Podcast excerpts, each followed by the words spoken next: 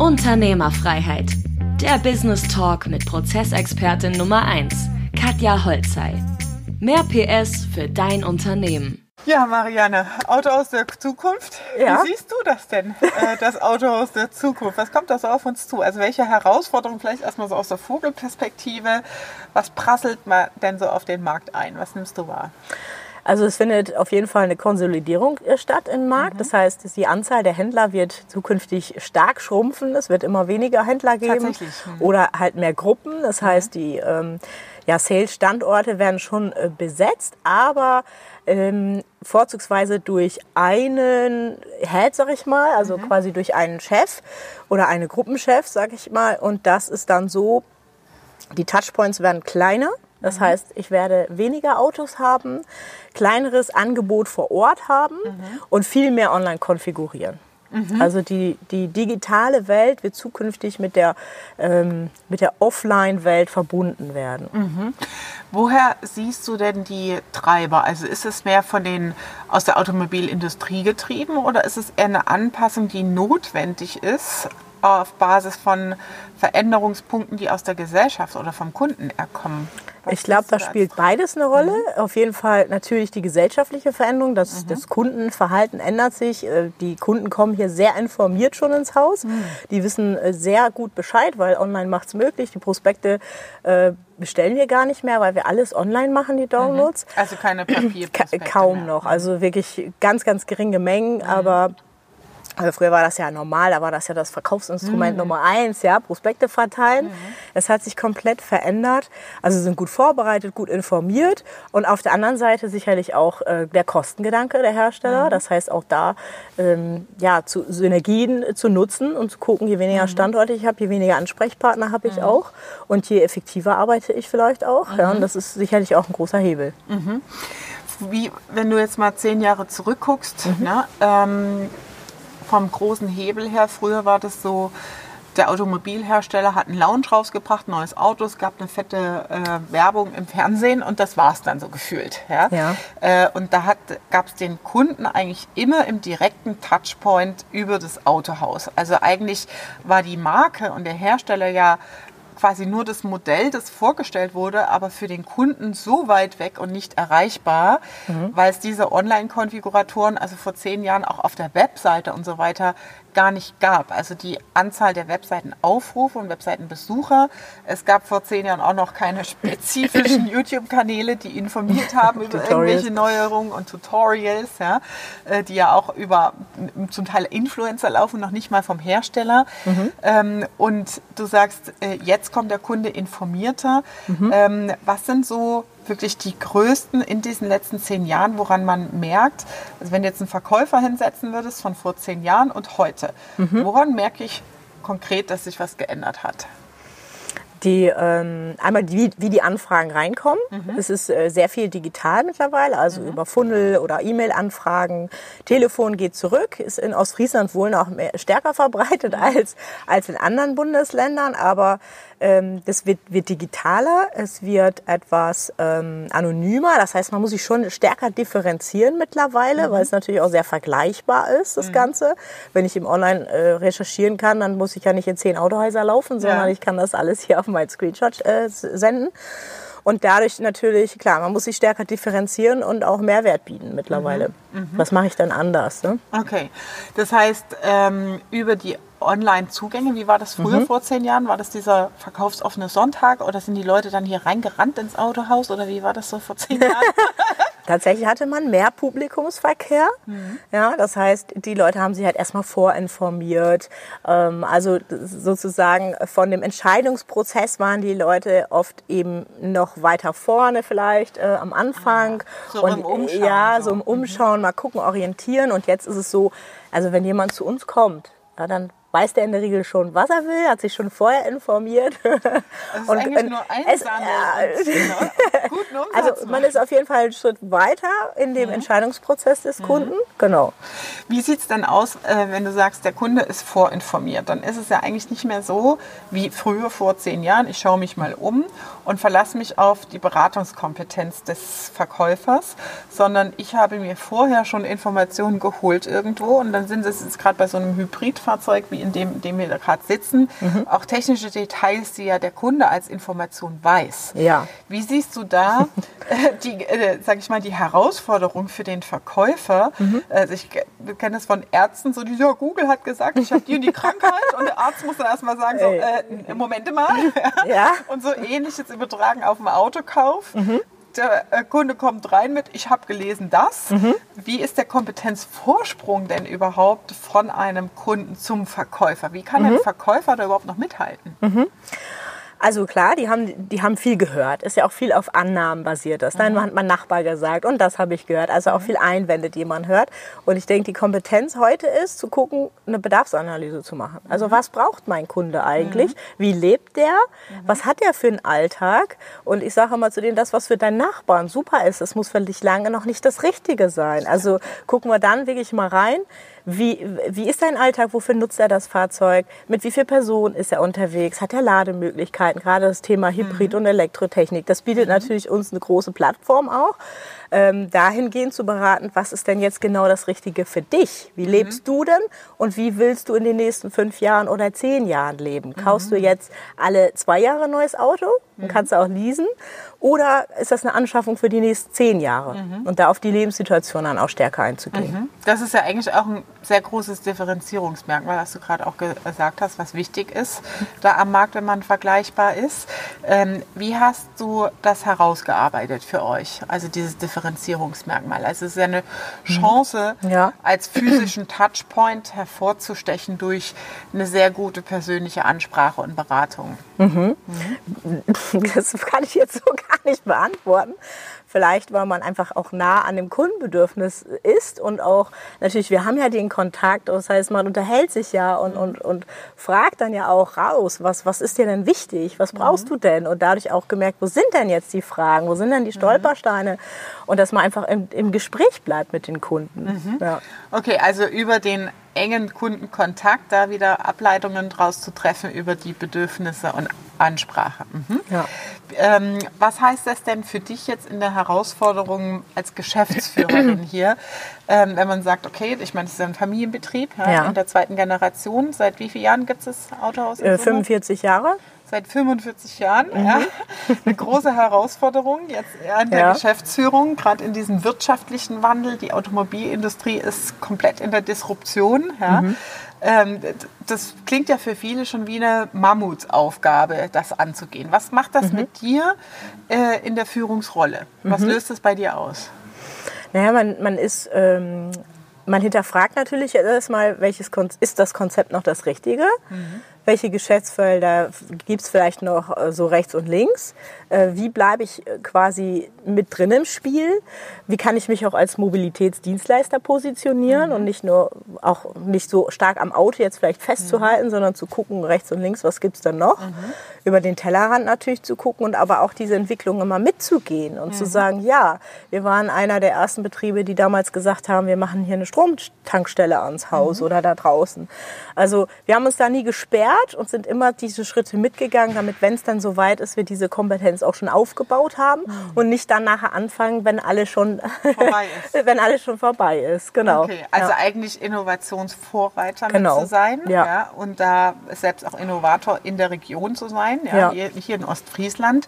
Das Autohaus ist ja sehr auch überregional bekannt hier am äh, Standort in Leer.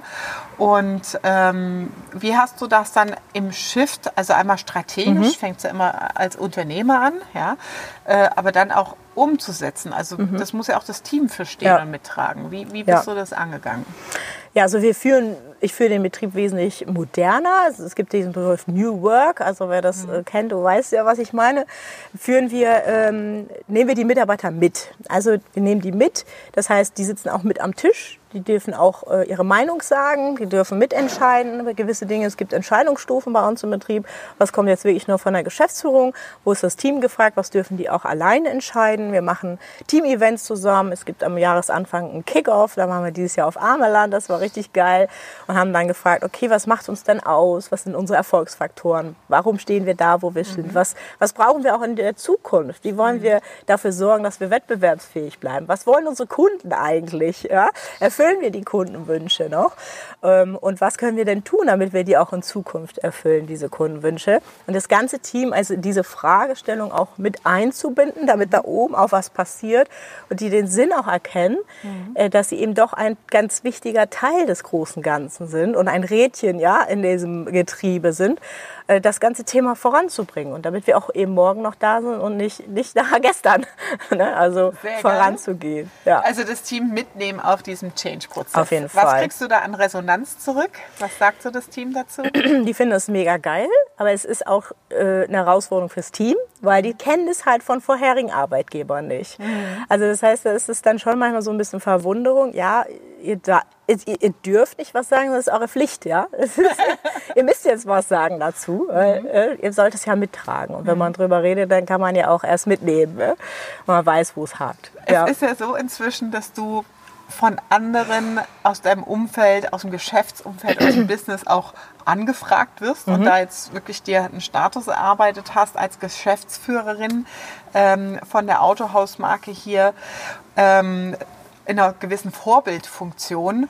Und äh, äh, wenn du jetzt sagst, okay, äh, krass, ich nehme die Mitarbeiter jetzt mit und äh, ich merke an deren Stelle auch, uh, die kennen das gar nicht von vorherigen Arbeitgebern. Mhm. Wie schaust du denn jetzt aus dieser Perspektive, ich nenne es jetzt mal aus einer Leuchtturmperspektive, mhm.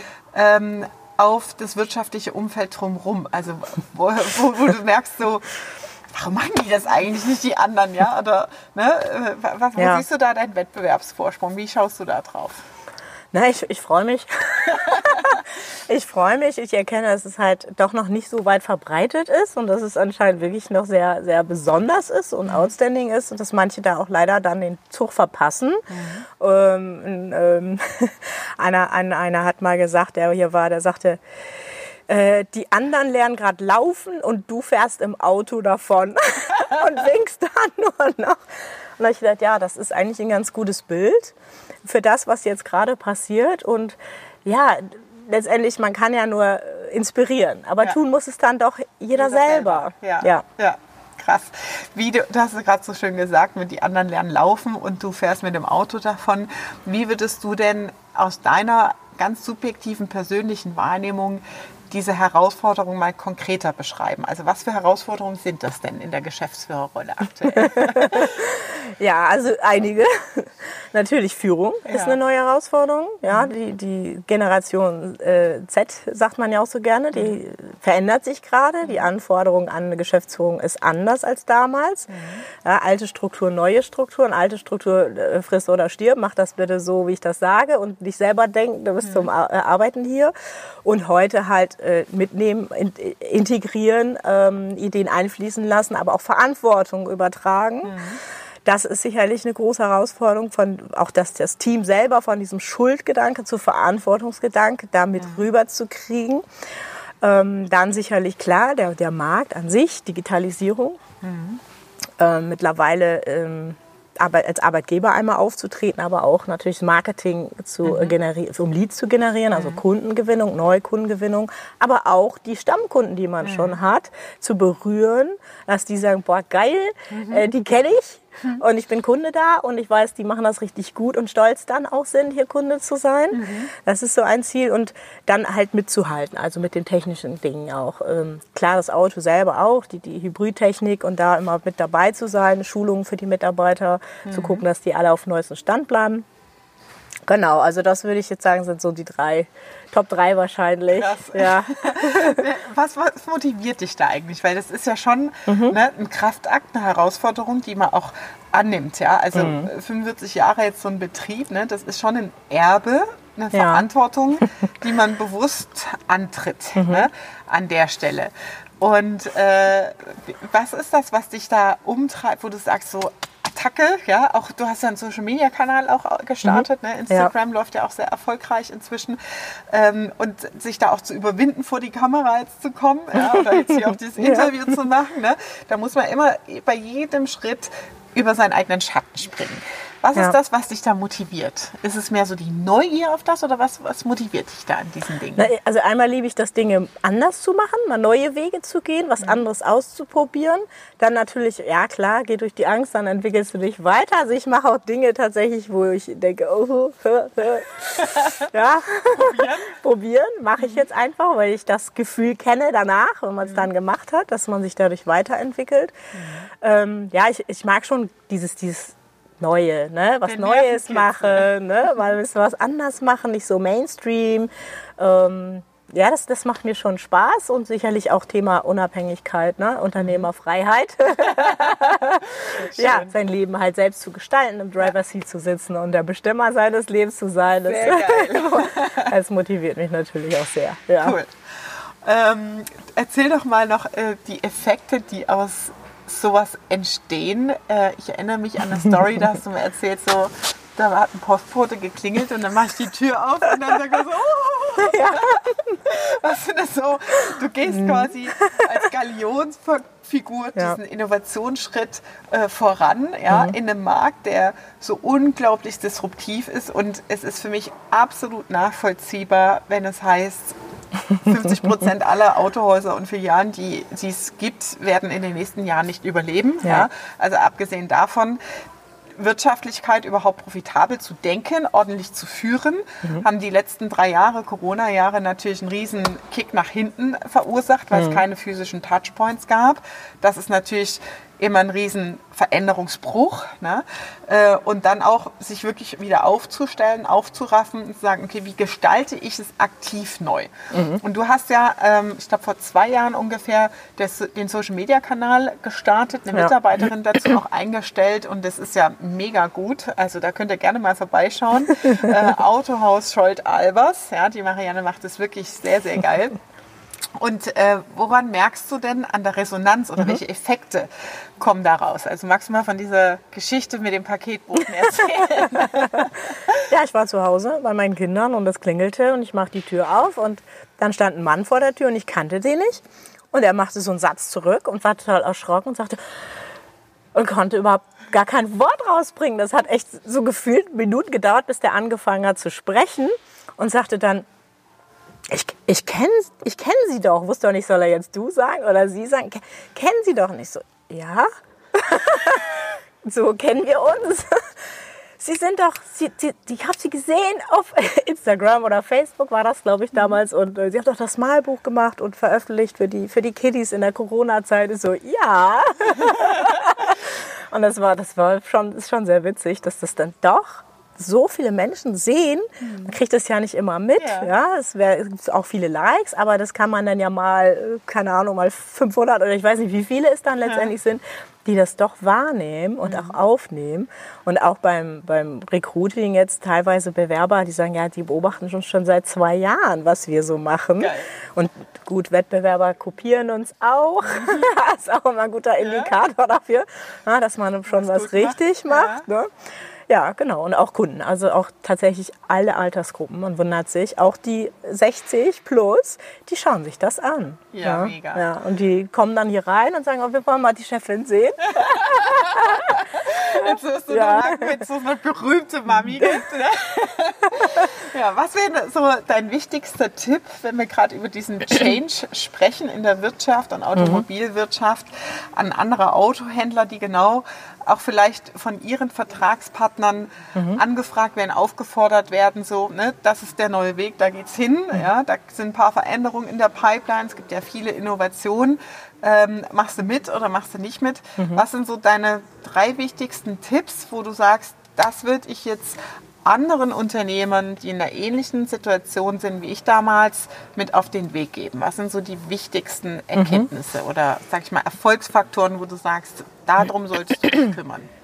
Also ich würde sogar drei Buchstaben nennen. Das ist ja einmal TUN, also tun, mhm. ja, in die Umsetzung zu kommen mhm. und sich auch dann mit seinen Prozessen tatsächlich zu beschäftigen. Mhm. Also zu gucken, wie läuft das denn jetzt gerade und wo kann ich dann auch was verbessern und Shit in, Shit out. Also erst auf dem Papier anzufangen mit dem Prozess und gucken, mhm. wo hakt es denn, das durchlaufen zu lassen und dann auch erst in die Digitalisierung zu gehen. Mhm.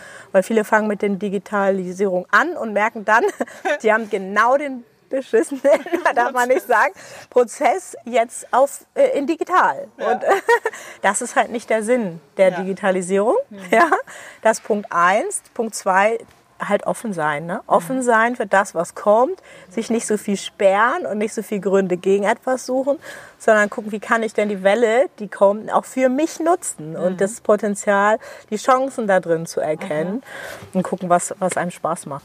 Ja, der dritte Punkt sicherlich auch ähm, Blick von außen reinholen, also sich Unterstützung holen, sich coachen lassen, Inspiration suchen und sich helfen lassen und gucken, wo, wo stecke ich jetzt gerade fest, ja, ganz aktuell man sieht es halt selber nicht. Man sieht seine eigenen Fehler nicht. Man, man braucht manchmal die helfende Hand, die einen da, man kann sich ja so schlecht selber ausziehen, ausziehen ja. Ja. dass es dann weitergeht und also, man auch drin bleibt. Die Betriebsblindheit ist ja, ja eigentlich so äh, der große Showstopper im Change-Prozess, ne, weil man auch gar nicht weiß, vor lauter Herausforderungen, wo fange ich eigentlich an. Ne? Okay, vielen Dank, äh, Marianne. Also an der Stelle nochmal ein kleiner äh, äh, Trick hier, Zauber, äh, hier unten auf den Link klicken unter diesem Beitrag.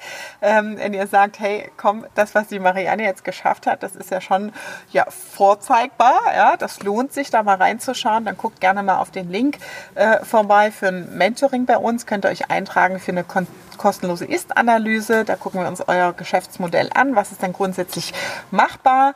Ist es denn überhaupt noch machbar oder ist es vielleicht schon zu spät? Ja, das ist tatsächlich bei einigen Branchen auch schon der Fall. Und ja, ich freue mich über jeden, der Bock hat, so wie die Marianne, Gas zu geben ja, und äh, vorwärts zu brechen. Vielen Dank. Danke gleichfalls. Das war Unternehmerfreiheit. Der Business Talk mit Prozessexpertin Nummer 1, Katja Holzhey. Du willst keine Folge mehr verpassen, um dein Unternehmen mit PS auf die Straße zu bringen? Dann abonniere jetzt den Podcast und folge Katja auf Instagram.